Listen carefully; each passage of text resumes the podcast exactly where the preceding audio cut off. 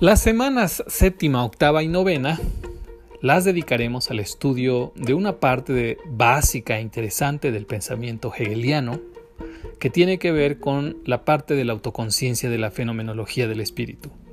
Ese es nuestro texto básico. Los textos complementarios aquí son cuatro. Primero, el texto de Carla Cordúa que se llama así, Hegel, de la Enciclopedia Iberoamericana de Filosofía. Después estudiaremos el texto de Miriam Madureira que se llama Reconocimiento, Subjetividad e Intersubjetividad en el capítulo de la autoconciencia de la fenomenología del espíritu. Número 3.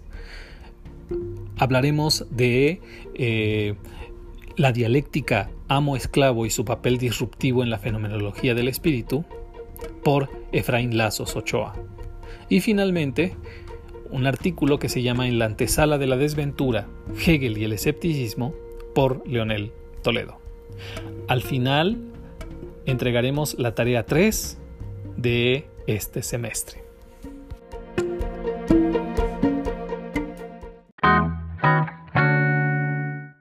Recuerda que en tu Classroom, en la sección de trabajo en clase, en la parte inferior, vas a encontrar un apartado que se llama Preguntas y Comentarios. En ese apartado habrá una liga y un código QR, los cuales te dirigirán a una pizarra virtual. Esta pizarra virtual nos sirve para hacer comentarios, preguntas, expresar cualquier eh, duda sobre los temas de la clase o cualquier cosa relacionada con el curso.